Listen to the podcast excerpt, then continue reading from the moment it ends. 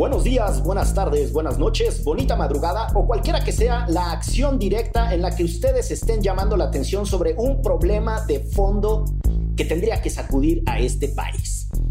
Hoy vamos a hablar sobre la toma de las familiares de víctimas de feminicidio y de violencia de género de la CNDH, de la Comisión de Derechos Humanos del Estado de México en Ecatepec, la reacción también de las autoridades en el Estado de México y de las tomas simbólicas de todas estas mujeres históricas este, que han tomado en todo el país las comisiones de derechos humanos. Y platicaremos, para no perder costumbre, como cada 15 de septiembre, de algunos datos cocteleros de nuestra independencia nacional y si realmente son héroes los que nos dieron patria o fueron algunos interesados en conservar sus privilegios, como sucede ahora que se está discutiendo el presupuesto de egresos de la federación y cómo es que vemos filas y filas kilométricas eh, de personas que pasan a saludar a los diputados para llevar más agua a sus respectivos molinos. Si ven una fila muy larga afuera del Congreso no es una nueva tortillería, es que estamos en época de negociación presupuestaria. Y esto es... Derecho. Remix. Divulgación jurídica para quienes saben reír. Con Ixel Cisneros, Miguel Pulido y Gonzalo Sánchez de Tagle. Derecho Remix. Antes de empezar con el episodio de hoy, tenemos un anuncio importante para la comunidad que nos escucha cada semana. A partir de este momento se une a las filas de Sonoro un nuevo programa dedicado en su totalidad al deporte ráfaga, el básquetbol. Escucha Basquetera Feliz, una entrega nueva cada semana en compañía de Diego Sanasi y Diego Alfaro, dos amigos de la fanaticada de la NBA que sostienen conversaciones divertidas en torno al deporte y la cultura pop. Suscríbete a Basquetera Feliz en Spotify, Apple o donde sea que escuches tus podcasts predilectos. Como saben ustedes, en Derecho Remix el pueblo quita y el pueblo pone. Y en esta ocasión la producción se dio a la tarea de hacer un registro de los temas que tenían interés y como llegué a un acuerdo de impunidad con la producción de que no me van a sonar la chicharra, siempre y cuando prometa ser sintético, iré directamente a los temas de interés, no sin antes saludarles. ¿Cómo están, muchachos? ¿Qué Se te, se te escucha entusiasmada, mi chela güera. Sí, sí, sí, aquí tomándome mi cafecito, un panecito que me mandó mi mamá de esos gringos súper dulces que me encantan y no los venden aquí. Entonces, todo bien, mi mañana empezando chido. Los niños tomando clase, ya saben, como debe de ser. Yo muy bien también. Les debo decir que siempre que empezamos el, el episodio a grabar, me cambia el estado de ánimo y el humor, es decir, para bien. Grabemos Este, diario, chingada. Exactamente. Eso. Yo hoy en la mañana me puse a ñoñar intensamente y estuve leyendo La ciudad de Dios de San Agustín para un proyecto de investigación que estoy desarrollando. Así que vengo muy teológico esta mañana. Mira nomás. Oye, mismo nombre de la ciudad de Dios lo lleva una película viejita, Sí. viejita Bueno. que tiene como 12 años, ¿no? De brasileña, ¿no? Brasilera. Sí, sí, sí. De las favelas. Sobre, sobre las favelas, exactamente. Y uno de los personajes es Cabeleira. Peliculón, ¿no? Peliculón extraordinario. Peliculao. Sí. De, de- de- de esa misma época. No vayan a empezar a mencionar a Sage, por favor, compórtense los dos. De esa misma época es también esta otra sobre las prisiones, que se me acaba de ir el nombre. Pero brasile- Durísima, brasileña o- brasileira también, sí, que trata justo sobre uno de los motines más sangrientos que hubo en las prisiones brasileñas y murió un chingo de gente. Ay, qué feo. Bueno, sobre prisiones también y con connotaciones hasta cierto punto religiosas, la película de In the Name of the Father, en el nombre del Padre, úchala, buenísima. ¿no? Con E- nuestro amigo Daniel Day-Lewis. Esa escena del final que no voy a spoilerearle a la gente porque además hay, mucho joven nos escucha y puede ser que ni siquiera hubiera nacido cuando estaba esa película este, en cartelera, pero qué barbaridad. Pero que tiene que ver con el papel con fuego, ¿no? Ajá, Sí, ese- esa mera, muy, muy, muy tremenda. Esa película propiamente es sobre, dirían los gringos, ground conviction. Eh, está basada en un caso real. En Irlanda, ¿no, manito? En Irlanda, sí, en el contexto de la supuesta rebelión exactamente de los irlandeses contra los británicos, que además es durísima, una guerra de guerrillas eh, que tenía sede en ciudades, por lo que lo hacía muy sangrienta con bombas y La verdad es que es un episodio muy turbio de aquellas latitudes. Y es un juicio en donde no tienen pies ni cabeza los testimonios, entonces inventan una banda criminal y uno podría pensar que es una película que sucedió en México, pero lo cierto es que no, es una película basada en hechos reales eh, de el Reino Unido. Es, es, muy intensa y pues sí, es, esa sí es mucho más viejita, esa tendrá 20 años. ¿no? Ochentera, yo creo, ¿no? No, yo creo que noventera. Sí. Eh, Porque yo ya estaba en la escuela, pero como en la secundaria, prepa. Ya, ya, ya. La película brasileña que no me acordaba se llama Carandirú. Es durísima también. esa no la eh, pero Oigan, un día deberíamos de hablar sobre las guerrillas mexicanas. Yo conozco a una exguerrillera, que no es Jesús Zambrano además, este, que eh, huyó de México en un avión tomado por los guerrilleros hacia Cuba. O sea, que fue libertad a los presos políticos y tenían tomado un avión y entonces liberaron a los presos, ella una, era una de las presas todos se subieron al avión y vámonos para Cuba y vivió muchos años en Cuba. Y eso pasó en este país y mucha gente no sabe que esas cosas ocurrieron. Por cierto, y hablando de guerrillas mexicanas, Ixchel, ahorita me acordé que me hiciste llegar en algún momento un comentario que nos mandó una amable o amable escucha de que en el episodio de Derecho Remix de, mm, pues no me acuerdo cuál, pero que estábamos hablando de Atenco y los abogados de Atenco, yo confundí por la velocidad de conversación a Bárbara Zamora con Erika Zamora. O sea, yo mencioné que la abogada que había iniciado los casos de Atenco había sido Erika Zamora y no, Erika Zamora en realidad era una, digo, de ahí que uno pueda traer el nombre en la cabeza, era en realidad una guerrillera que alguna vez estuvo en, en huelga de hambre acusada precisamente en un juicio plagado de un montón de anomalías.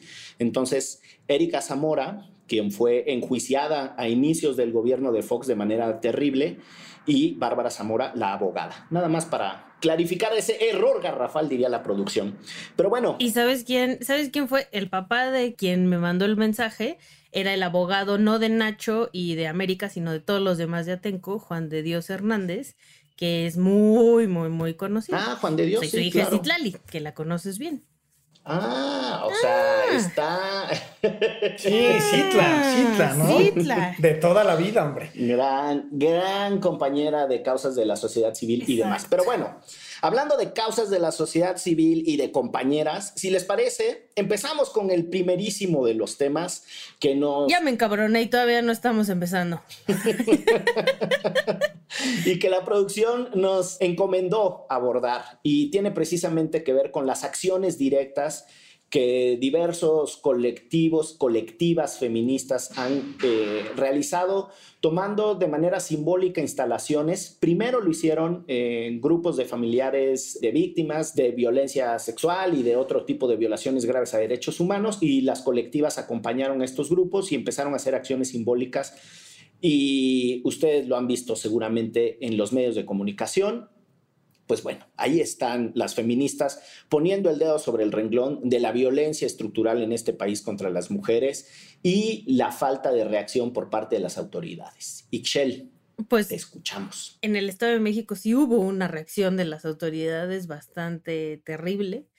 Em, la historia es que eh, una madre en, la, en una de las oficinas de la Comisión Nacional de Derechos Humanos aquí en la Ciudad de México.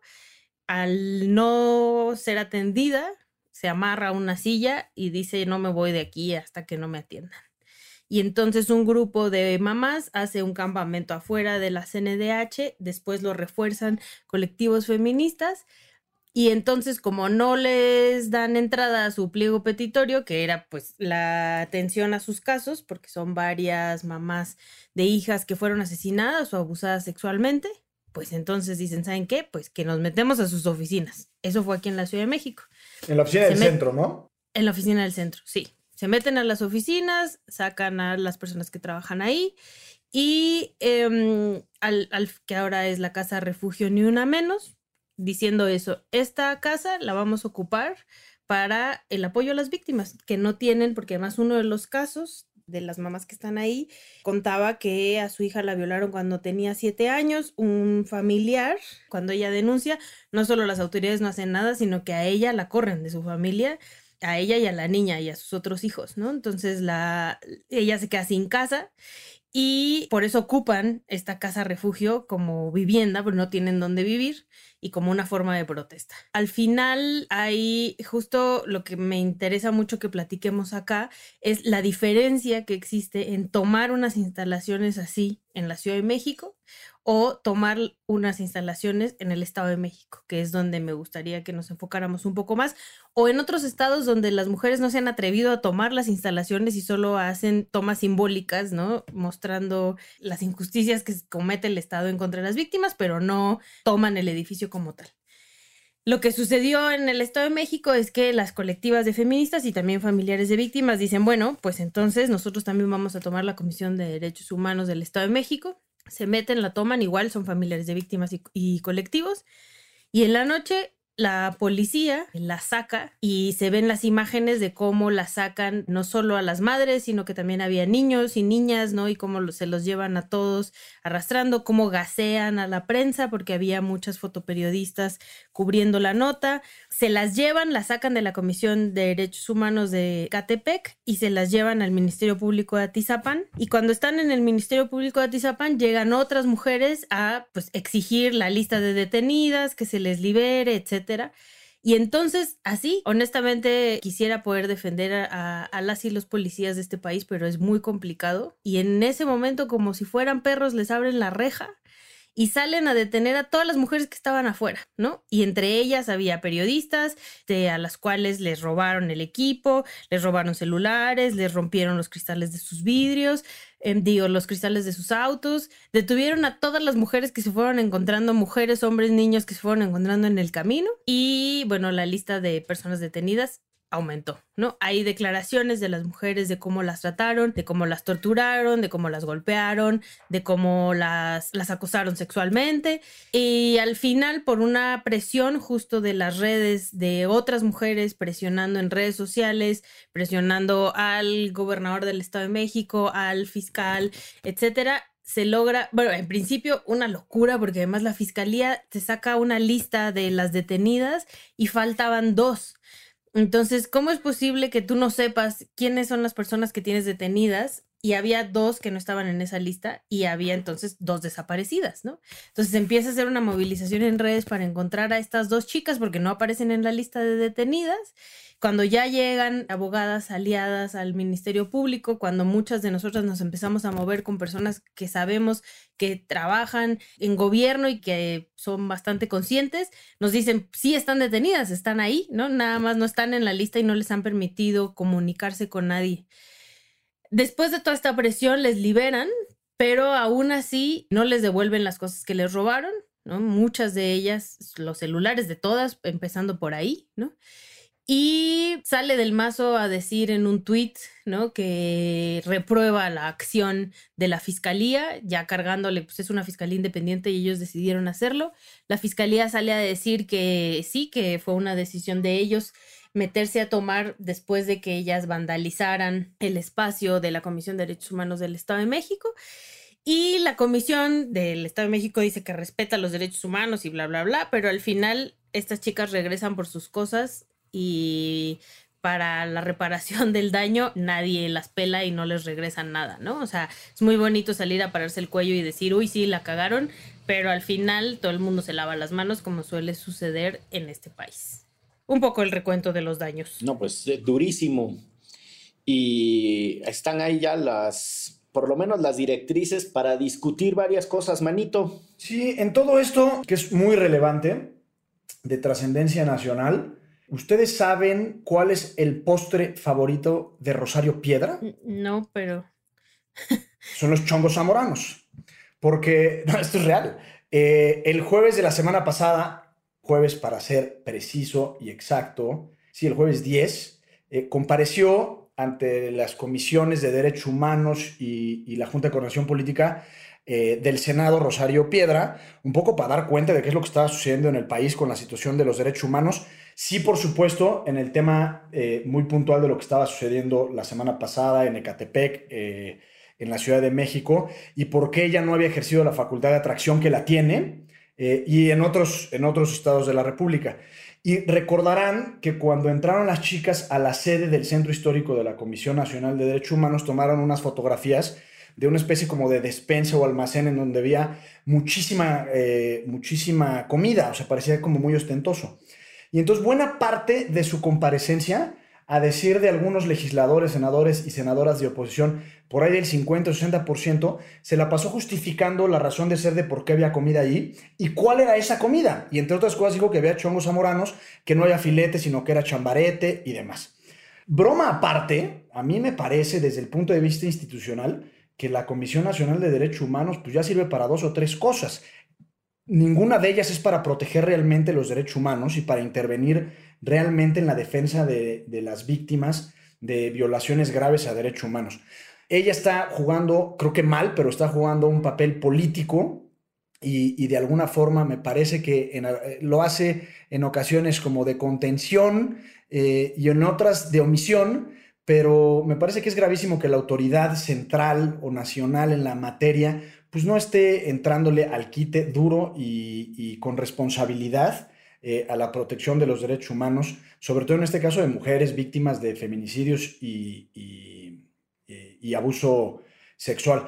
Y en ese sentido yo creo que es una especie como de vértice a base, es decir, si la Comisión Nacional de Derechos Humanos no no pone la pierna fuerte para la defensa de los derechos humanos, que es a lo que está convocada. Entonces, no es que poco se le pueda reclamar, porque son entidades eh, federativas y hasta cierto punto eh, guardan cierta autonomía, pero pues digamos que con el ejemplo eh, no, no, no, está, digamos, actuando la Comisión Nacional de Derechos Humanos.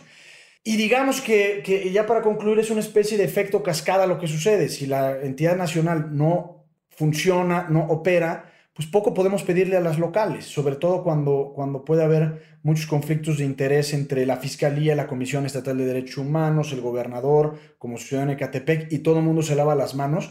Y perdemos de vista que no es importante el cuadro de Madero que se pintó, que además quedó mucho más bonito que como estaba originalmente. Eh, lo que sea cada quien, sí. Eh, sino que lo importante es la razón de ser por la cual las, las madres, las chicas, padres de familia, hijos e hijas, están reclamando que es en realidad justicia por un, por un acto gravísimo de violación a derechos humanos. Y me parece que desde el punto de vista del discurso público, eh, em, empezado por el presidente, que, que, las acusó de conservadoras. Y dijo que el cuadro había perdido, o sea, habló más sobre el cuadro que sobre las víctimas. Y nos perdemos en ese, en ese, en, en, en los hechos, digamos, eh, pues, cosméticos o externos y obviamos, y ahí es donde realmente perdemos todos, la esencia y la razón de ser de por qué una mamá se tiene que amarrar 15 horas afuera de la Comisión Nacional de Derechos Humanos para exigir justicia. Yo creo que hay una mm, parte de lo que está sucediendo de la fragilidad de nuestras instituciones frente a una realidad social cada vez más problemática. Una de las cosas que logra mover el discurso de Andrés Manuel es ese repudio por las frivolidades de las formas. Porque tiene razón, durante muchos años el pues manto burocrático y las terribles eh, prácticas de simulación permitieron la reproducción a toda velocidad de muchísimas injusticias. Sin embargo, eso no significa que hay que tener repudio por cualquier aproximación técnica a los temas. Ya lo hemos discutido en otras ocasiones aquí en Derecho Remix y el desprecio por ciertas consideraciones de principio de legalidad, de uso de evidencia, de aproximaciones teóricas, de marcos de referencia, de literatura comparada, le causa escosor. Y yo creo que la idea de que para dirigir la CNDH bastaba una persona que en el pasado hubiese sido víctima de violaciones a derechos humanos, era suficiente para encabezar una institución que debe rondar el presupuesto más de 1.500 millones de pesos. Estoy hablando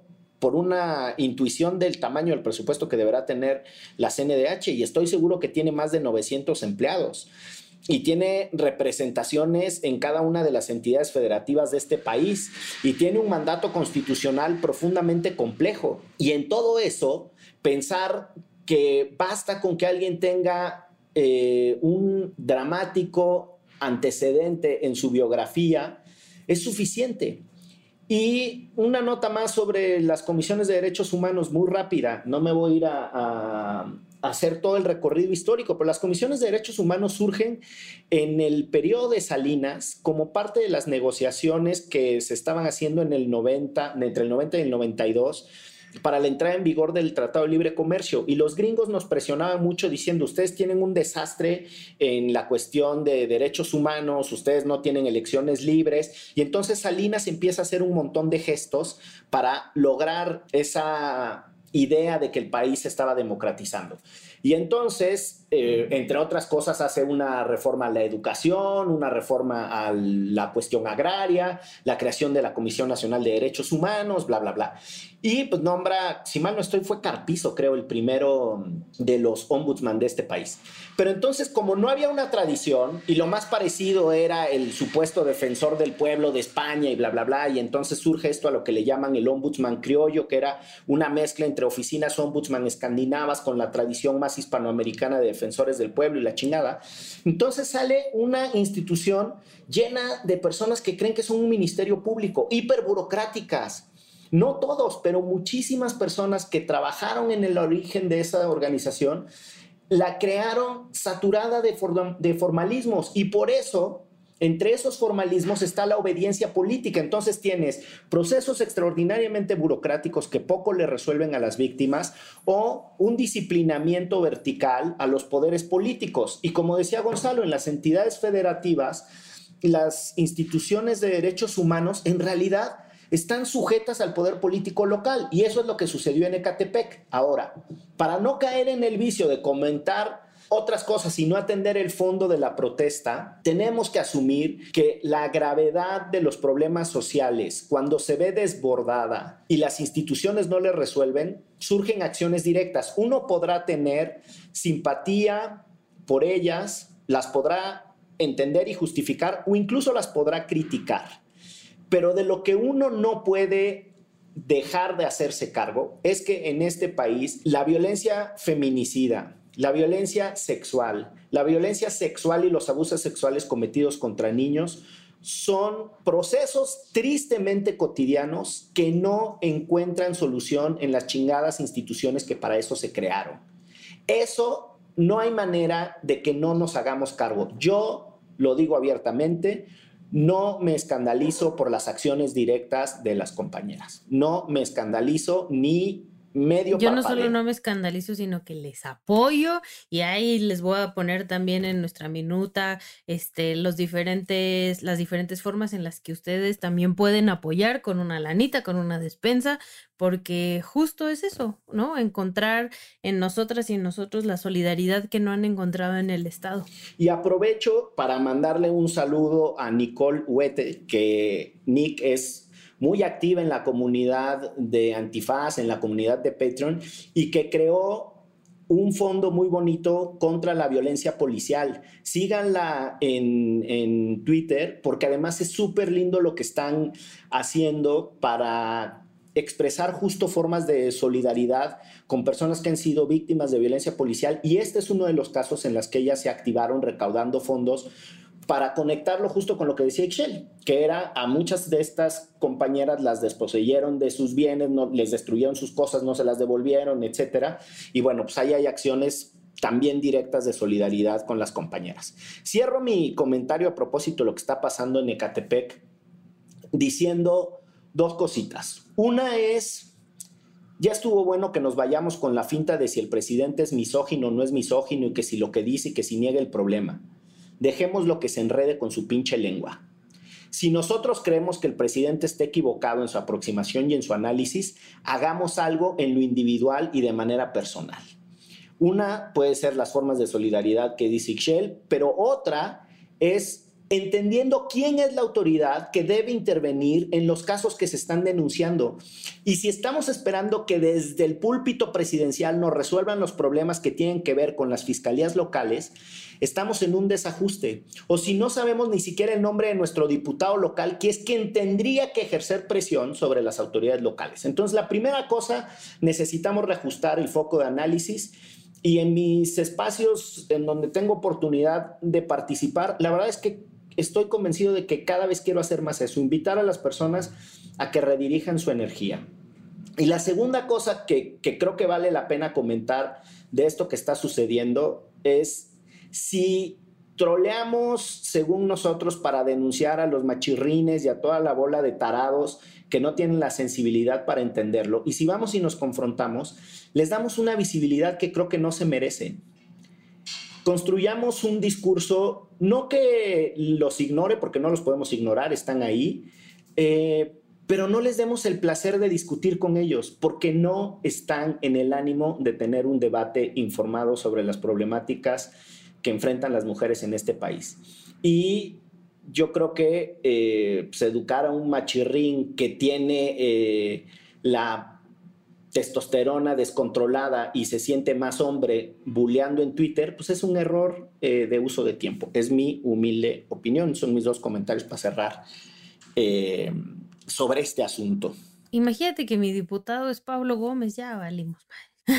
Échale ganas. Pablo Gómez, el mismo que acaba de presentar. Ese mismo. Por cierto, una iniciativa para darle eh, una suerte de amnistía. No sé por qué, porque las amnistías solo se pueden dar cuando existe una conducta ilegal confirmada. De lo contrario, no hay amnistía. Pero entonces presenta una iniciativa que mezcla conceptos como inmunidad procesal, que es propiamente lo que yo entendería que el güey quiere hacer, con el concepto de amnistía, con el concepto político de que ellos son un cambio de régimen frente al régimen anterior, que era el neoliberal que empezó en el 88, que por cierto están bien tarados porque las reformas propiamente neoliberales empezaron con Miguel de la Madrid en el 82 y la reforma constitucional de la Rectoría Económica del Estado.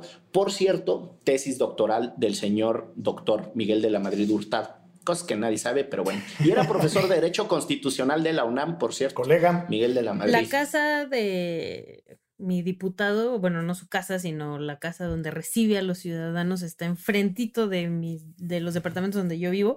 Y cuando lo de la ley, este, bueno, no, lo de la Guardia Nacional sí le fui a, a tocar y evidentemente no estaba, ¿verdad? Pero le dejé un recadito diciéndole que, con, con, sus asistentes, le dejé un recadito diciéndole que yo no había votado por la militarización y que me daba mucha vergüenza que un líder del 68 hiciera ese tipo de cosas. Pero la historia no acaba ahí. Una vez me lo encontré en la comercial mexicana y ahí sí se la hice de jamón. Le aventaste el carrito. Algo así. Eh, le aventé el carrito en la parte de atrás de las pies, ahí donde duele justo donde te pegan. ¡Ay, güey! ¡Ay, el atropella! ¡Ay, hasta me dolió! ¡Ay, ay, ay, ay, mi tobillito! ¿Qué es ese? ¿El talón de Aquiles? Sí, ¿no? Ahí en la sección de, los Yakults. Exacto. Ahí, ahí, ahí iba con, con su hija, hijo pero chiquito y yo también iba con los míos y sí le dije que me daba vergüenza haber votado por él y que a él le debería de dar más. Y sí se quedó acá con sus salchichas en mano así de... Salchichita coctelera, ¿no? sí, pero dije, no me voy a quedar con este odio que tengo adentro, porque como dices, hay que exigirles que rindan cuentas. Sí, sí. Oye, no, no te dijo cuando yo estuve en la cárcel y leía los clásicos, porque yo leía los clásicos. No, se, se quedó en shock, porque nunca pensó que una señora con sus hijos le iba a ir a increpar en la comercial mexicana. Y también mis hijos así de mamá. Pero estuvo muy bueno, la verdad. Otra vez Chelagüera sí. haciendo publicidad encubierta ahora para la comer. Sí, sí es cierto, ¿eh? La Chelagüera siempre mete sus marcas de elección. Ojalá me dieran algo. Oye, yo quisiera nada más hacer un comentario, mis queridos, sobre lo que dijo eh, el Lick Bucles de las formas. Eh, creo que hay dos maneras de entender las formas. La primera es cuando pensamos en la autoridad y la autoridad por disposición constitucional ilegal está obligada a seguir las formas jurídicas, el debido proceso eh, y etcétera. Ya lo dijo el Bucles eh, con precisión y pertinencia. Y a esas formas son las que creo que hay que reclamarle al presidente, que no las sigue, se las pasa por la zona especial y etcétera, con mucho daño a la creación institucional. Recordemos que las instituciones no solo son edificios públicos, sino también creaciones normativas, eh, que cuesta mucho tiempo, mucho trabajo y muchos años eh, eh, crear y construir. Pero del otro lado están las formas sociales. Y, el otro día me dio mucho gusto porque estaba platicando con mi señora madre, a quien le mandamos un fraterno. Un gran saludo. gran saludo. Que, por primera vez la veo, realmente, digo, indignada ha estado desde hace mucho tiempo, pero la veo como genuinamente preocupada y a favor de las pintas, de la toma, de, de, Claro. Y le dije, ma, qué bien, creo que está. Creo Dile que luego le voy a decir dónde nos juntamos para que, para que vaya Sí, le damos, y le damos su pasamontañas para que se vuelva guerrillera urbana, mi madre. No, sé si todavía tenga la estamina, pero cuando menos el espíritu lo tiene. Y en ese sentido, eh, esas formas eh, se contraponen, más o menos lo decía eh, en la intervención anterior, con el fondo. y en este caso, eh, pues cada quien que nos escuche puede, puede hacer su propia decisión y su propia elección que estará en el centro de sus corazones y de sus propias ideas y de su construcción de vida personal. Pero hay mucha gente que se enfoca en estos análisis solo a las formas y decir es que no es necesario tomar las instituciones ni pintar, ni destruir, etcétera. Y creo que en este caso, al contrario del análisis que hacemos cuando hablamos de las instituciones y la autoridad, lo importante está en el fondo, en el tuétano, en la columna vertebral de la razón por la cual una madre, una familia, una hermana, una hija va y hace algún destrozo o hace alguna pinta, eh, porque ahí es donde debemos de poner el énfasis, en el fondo, en la razón por la cual una persona en vez de ir a trabajar o divertirse o pasar un rato de ocio, tiene que ir a protestar a la calle porque hay algo que no, está, que no le está siendo solucionado, eh, en este caso una violación a derechos humanos o una desaparición forzada, que quizás no pueda haber algo más grave desde el punto de vista del drama personal e individual. Entonces, una cosa son las formas frente a la autoridad y otras cosas es el análisis que hagamos nosotros a las formas respecto a conflictos sociales. No, y también estos problemas han existido siempre y personas que nos hemos manifestado en contra de estos problemas han existido siempre y no nos habían volteado a ver hasta que no empezamos a rayar paredes y romper cristales. O sea, eh, esta es la única forma en la que se está visibilizando esto. Lo intentamos de muchas otras maneras, ¿no? Y justo había un tuit de un chavo que es Charliek14 y dice, imagínate, güey, si cuando en un antro le agarran las nalgas a tu novia, andas lanzando mesas, aguantando las verguizas de cinco güeyes y no te importa que te lleve la policía, te veten del antro o hasta te peguen un balazo y todo lo haces por la mujer, por una mujer que capaz y conociste hace tres meses y te hace feliz. ¿Cómo chingados le dices a una madre que le mataron a su hija? Hay maneras de protestar, nada más hacen el ridículo, así no van a lograr nada. O sea, neta, un poco de sensibilidad es lo que se pide, ¿no? O sea, de verdad es el último grado en el que, en el que estas mujeres honestamente se vieron o nos vimos muchas yo no he roto ni pintado ninguna pared hasta el momento, pero ya, llegará el momento de ser necesario, ¿no? O sea, en el momento en el que estás contra la pared, dices es la única manera en la que te dejaron para manifestarte porque tu hija la violaron cuando tenía siete años y todo el mundo te dio la espalda, incluso tu propia familia, ¿no? O sea, el Estado, tu familia y además te dejaron en la calle, o sea, ¿Cómo le dices a esa señora, uy, señora, no se enoje, ¿no? O sea, no grite, señora, siéntese aquí y, llene estas formas. Y, ahí luego le hacemos caso. O sea, sí creo que en un país como este, lo que tenemos que tener es sensibilidad con las víctimas. Pues muy bien.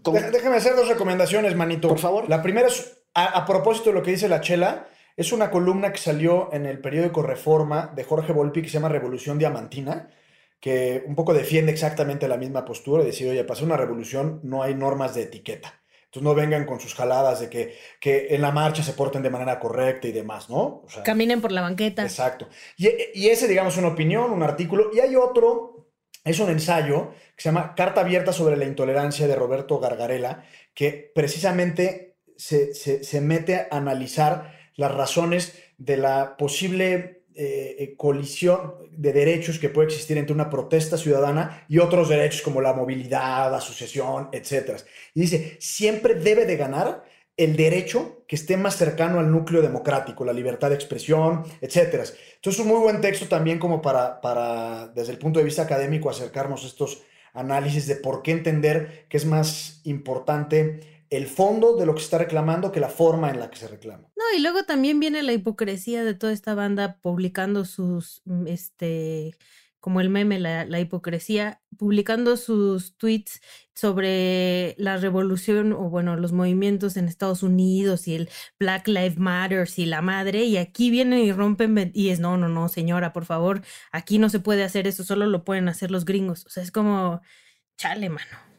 La fascinación por la protesta ajena, pero en fin, Vámonos a una pausa y regresamos con más análisis porque aquí el pueblo quita y el pueblo pone y nosotros desobedecemos y hablamos de lo que queremos. Esto es Derecho Remix. Ayúdanos a llegar a más personas y seguir elevando el debate. Conviértete en nuestro suscriptor en patreon.com diagonal antifaz. Por un dólar al mes tendrás acceso a contenido exclusivo y nuestro agradecimiento en cada episodio. Patreon.com Diagonal Antifaz. Todo el dinero que recibamos lo reinvertiremos en publicidad para incrementar nuestra audiencia y ser una comunidad más grande. Patreon.com Diagonal Antifaz. Elevemos el debate.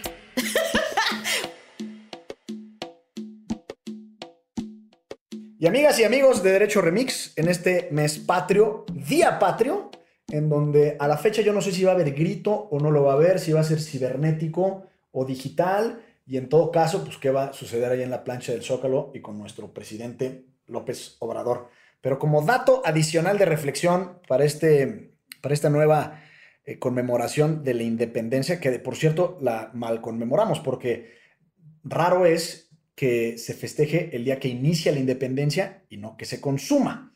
La consumó eh, Agustín de Iturbide el, ay, creo que me falla la memoria, pero creo que el 27 de septiembre de 1821. Eh, pero pues como Iturbide obviamente es un villano de nuestra historia nacional, entonces pues ni modo de, de darle algún reconocimiento. Pero el dato, el dato relevante es que el cura Hidalgo, tal cual lo conocemos, que por cierto fue un, además de ser un cura de almas, fue un padre prolífico porque tuvo varios, varios hijos e hijas, creo que sobre todo ¿Y hijas. Pues nada, se la pasó literalmente por la zona especial. Se, sacateó su castidad y, dijo, monte. Nada, pero hay un, hay un evento después de, después de un periodo histórico muy interesante que se llaman las reformas borbónicas que sucedieron hacia, hacia finales del siglo XVIII la corona española se quedó sin feria, literal. Y sabemos que en la Nueva España los verdaderos mandamases era la Iglesia Católica. Y la Iglesia Católica eh, prestaba mucha lana a, quien se la pidiera. Y entonces llega eh, eh, Carlos IV, el rey en ese momento, y le dice a la Iglesia Católica, porque además ya estaban medio peleadones, y le dice, ¿sabes qué? Lo que te deben a ti, ya no te lo deben a ti, me lo deben a mí. Y eso en 1804 se llama la consolidación de vales reales, y significó que la corona en ese momento cobró todas las deudas que tenía la iglesia de inmediato.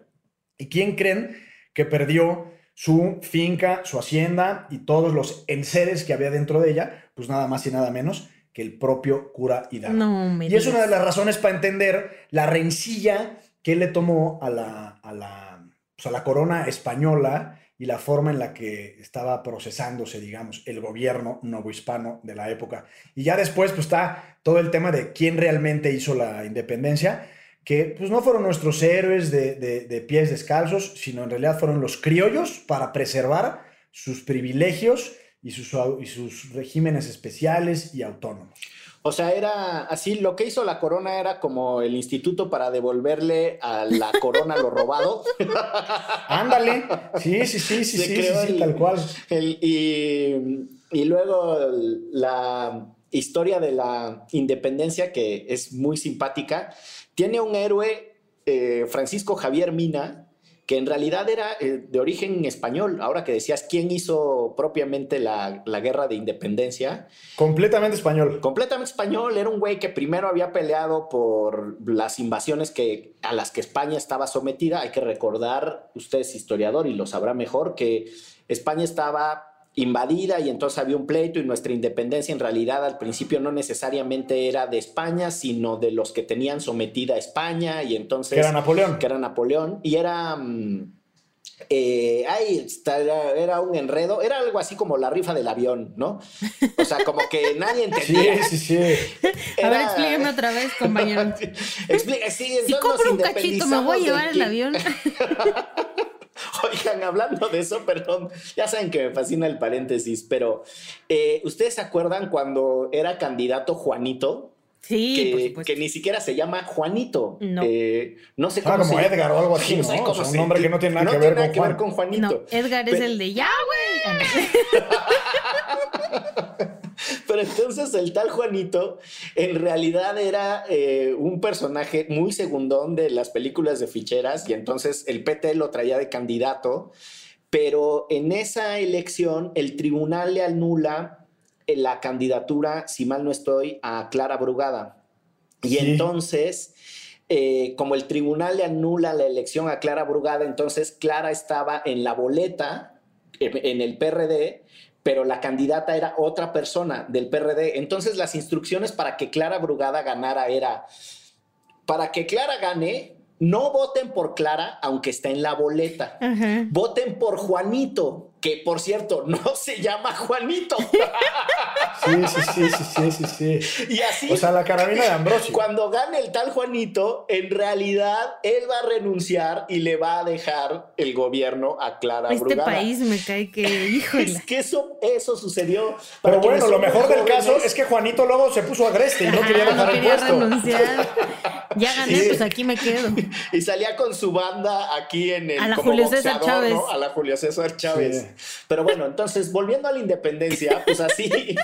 la independencia, como nos la han contado, pues no, no fue así, porque no nos estábamos independizando de unos, sino resistiéndonos a otros, y luego no fueron los héroes de pies descalzos, como dijo el abogado más laureado. Y en algún proceso se va perdiendo la, la estructura militar de los insurgentes y entonces el Francisco Javier Mina, que en realidad era un español que se había venido a armarla de pedo por acá, termina él siendo el conductor en un tramo de la, de la independencia para, digo, no sé en qué años, pero de esas singularidades que tiene nuestra historia.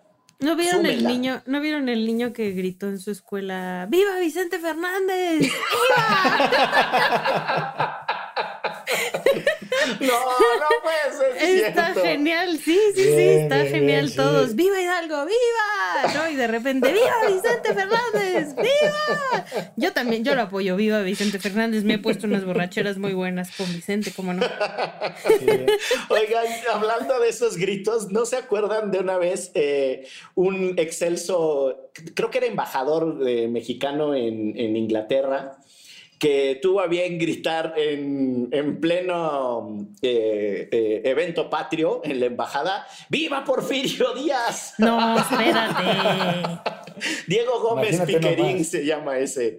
Y era, en serio, era fenomenal las taradeces que se gritan en... Pero bueno. Que- Pero es buen cuate el Diego, ¿eh? Yo le mando un saludo. Pues sí, pero dijo. Pero pues dile que no, gritando, viva no se excusa, no se excusa. Oigan, pero ¿saben qué pasa? Que la historia en México creo que es muy mal entendida porque sirve siempre para justificar acciones del presente y no para entender nuestra realidad. Pensemos nada más en la interpretación histórica de López Obrador, que habla de sus cuatro transformaciones y él piensa que es una continuidad histórica de esas transformaciones, casi como una ine- inevitabilidad histórica.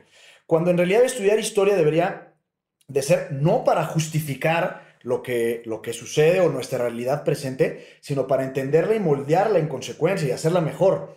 Eh, y en ese sentido, nuestra historia patria, sobre todo quizás eh, con la independencia, estos héroes de bronce medio falsos, eh, medio hechos a, a la imagen del pedestal, pues en realidad es, es- es- es falso tal cual, o sea, así no, así no son, fueron los acontecimientos históricos y bien nos haría como sociedad medio revisitar, que sé que es un anglicismo, pero ahorita no me vino ninguna otra palabra a la mente, eh, el proceso tal cual fue y en realidad fue una lucha de clases, de élites por, por preservar sus privilegios y autonomías. Donde usaron a la banda para que se partiera su mandarina en usaron a la banda, en claro, sí, sí, sí, sí, ¿no? sí, sí, sí. Por cierto, hay, hay una película ahorita que decías nuestros héroes, así se ven medio falsos de bronce y tal. Hay una película eh, muy viejita de Rafael Inclán, el mismo que ¿A quién hacía. mandamos a saludar, Sí, no? a Rafael Inclán lo van a saludar. Que hacía cine de ficheras con Juanito, por cierto. que no me puedo acordar cómo chingados se llama el mentado Juanito, pero bueno, Acosta se apellida. Ahora me voy a acordar. Ahorita te digo.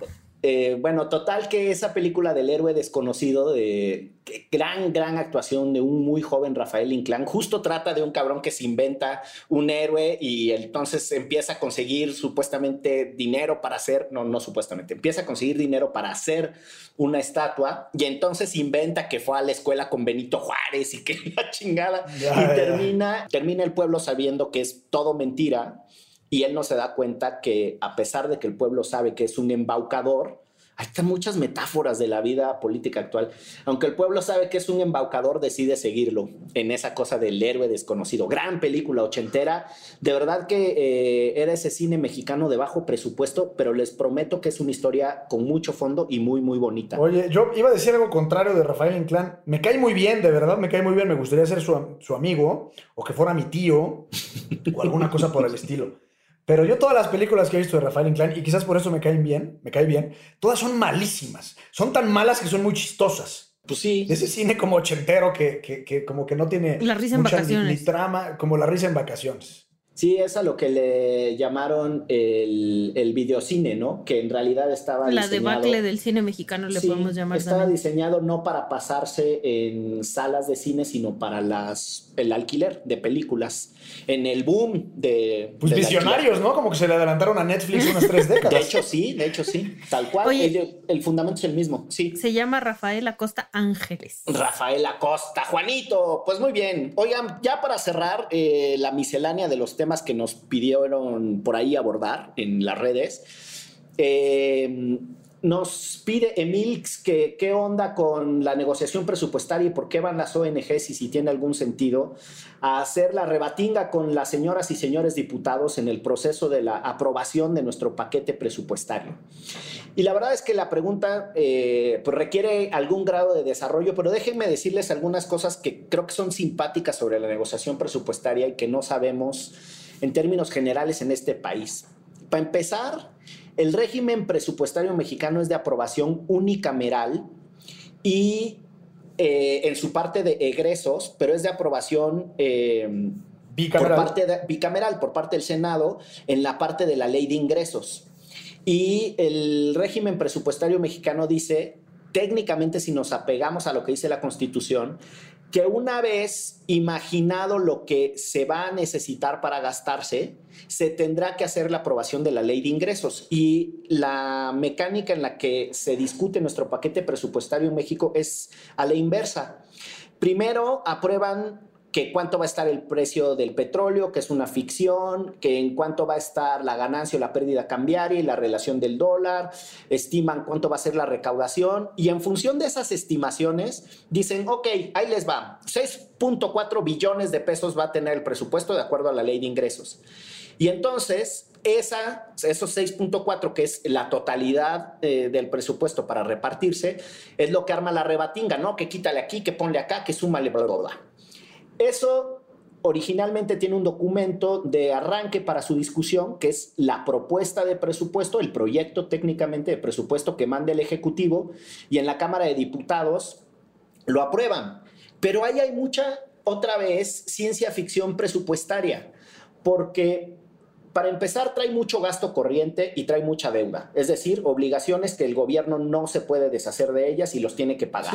¿Qué discutirán? ¿Como el, el 1% o el Yo 2%? Creo, no creo que más del 3% en total. La reasignación presupuestaria en Cámara de Diputados no pasa del 3%. Que eso no significa que no sea una feria sota. Es un montón. Pues, si el presupuesto va a ser, yo estimo, este año como de 6.4, 6.5 billones de pesos, pues va a ser un montonal. Eh, lo que, el 3%. Sea, sáquenle el 3%, es un chingo. Pero de ahí sucede otra cosa curiosa, porque ya se hace su rebatinga. Eh, algunos detalles de esa rebatinga es que la comisión de presupuestos es todopoderosa y si bien otras comisiones pueden presentar dictámenes de modificación a la ley de presupuesto y ya la ley de presupuesto va a cambiar las sumas y las restas y le van a mover ahí en unos Exceles que tienen los anexos técnicos, en realidad, ya lo que sea que se apruebe, en donde, insisto, muchas comisiones mandan propuestas de dictámenes, mandan doscientos y tantos dictámenes de modificaciones. No se aprueba ni madre, se hace lo que quiere la comisión de presupuestos. El poder está hiperconcentrado. Entonces, pues todos los que van ahí a negociar van con una comisión, supongamos, la de equidad y género. Y entonces esa comisión o hay otra que se llama para los pueblos que viven en los bosques, ¿no? De verdad hay una comisión legislativa que lleva ese nombre. Entonces mandan eh, un dictamen diciendo, bueno, queremos que le sumen más presupuesto a un programa para los pueblos que viven en los bosques. Y la comisión de presupuesto, que es la que, la que condensa todo el poder, en realidad le vale madre, lo elimina, casi no se discute nada de esos dictámenes, pero por lo pronto las personas que fueron a hacerle una solicitud a su diputada o a su diputado salen contentos porque les dicen, mira, ya mandamos un dictamen para modificar. Entonces, siguiente cosa de la negociación presupuestaria, la primera es que se eh, modifica muy poco el presupuesto. La segunda es que el todopoderoso ahí, el que parte el chicharrón, es el diputado que sea el presidente de la Comisión de Presupuestos. Pero la tercera es que el gasto es un desastre. Entonces, el Poder Ejecutivo, a pesar de lo que le asignen, termina siendo un chingo de reasignaciones. Con lo que concluyo, la negociación presupuestaria es un gran circo. Sirve para muy poco porque nuestras señoras y señores diputados no hacen el trabajo de fiscalizar cómo ganó el Ejecutivo, cómo gastó el Ejecutivo la lana. Supuestamente se la aprueban y se la delimitan ahí con el presupuesto, pero a la mera hora de revisar si hicieron bien o no la tarea las distintas secretarías de Estado, la pinche cuenta pública se revisa muchísimo después y no reciben eh, ni revisan los dictámenes de cuenta pública que hace la auditoría, entonces subejercicios y reasignaciones todo el tiempo. Hasta ahí mi reporte presupuestario. El mejor ejemplo es lo que Enrique Peña Nieto o el gobierno de Enrique Peña Nieto se gastó en publicidad oficial, ¿no? O sea, le habían asignado, haz de cuenta, tres pesos y se gastó 100 mil. Y, y, es como, pero ¿cómo? Si solo se le asignaron tres, pues porque no hay un procedimiento que de pasos. Según datos de Fundar, Manito, corrígeme si me equivoco, en su sexenio se gastó 10 mil millones de pesos en, sí, publicidad. Exacto. Y las aprobaciones presupuestarias en publicidad oficial eran de un tercio. De 3 mil millones, era un tercio de lo que se terminó gastando. Oye, yo nomás para meter mi cuchara, dos cosas. Te faltó el factor de la ecuación federalista, manito, en el presupuesto, que todos los gobernadores van eh, a rendirle pleitesía al presidente de la Comisión de Hacienda y antes lo hacen en la Secretaría de Hacienda no, no, Comisión de Hacienda, sino la Comisión de Presupuesto, sabiendo que el federalismo sirve para pocas cosas y una de ellas es repartir la lana eh, del criterio, este que se llama recaudación federal participable, que sirve en dos cosas, las participaciones y las aportaciones federales. Pero, eh, digamos, dicho sea de paso, eh, buena parte del presupuesto de los gobiernos de los estados depende de lo que la federación les, les reparta. Eh, y la otra cosa es que en el presupuesto realmente se ven las verdaderas prioridades del gobierno. a donde se le pone feria y se le pone billete, es a donde quiere ir el gobierno. No hay de otra. Podemos tener un discurso muy bello de la democracia, los derechos humanos y el progreso nacional, pero si el presidente le va a dedicar buena parte del presupuesto de este año o del año siguiente. A la Guardia Nacional. A la Guardia Nacional, al eh, Santa Lucía eh, y a la preservación de los mamuts en Santa Lucía o no, pues ya veremos en qué va la prioridad o el tren Maya, el istmo de Tehuantepec, su refinería, etc. O sea, ahí es donde está realmente eh, la lectura del sentido eh, o la dirección hacia donde quiere llevar el presidente al país. Hay una frase muy bonita que dice, programa o política pública sin presupuesto es pura demagogia. Ahí están. entonces, mente, ¿Tienen alguna recomendación adicional para irnos ya de despedida? Muchachos, algo que se les haya quedado en el tintere. Tintere. Yo, yo quiero nada más saludar a Gustavo del podcast de Diagonal Matona, que nos escucha y nos promueve un montón y tiene un podcast sobre deporte más allá de los marcadores. Entonces, este, está bien chido, escúchenlo y además van a encontrar ahí a un gran compañero de la comunidad Derecho Remixera. Muy bien. Yo escuché el tuyo, Manito, ya, Manita, ya había escuchado uno de los primeros, pero lo haré con más frecuencia. Gran podcast, Diagonal Matona. Ahí está. Si no hubiese más, se cierra la sesión. es cuanto, compañeras y compañeros, porque esto fue... Derecho Remix. Divulgación jurídica para quienes saben reír con Ixel Cisneros, Miguel Pulido y Gonzalo Sánchez de Tagle. Derecho Remix.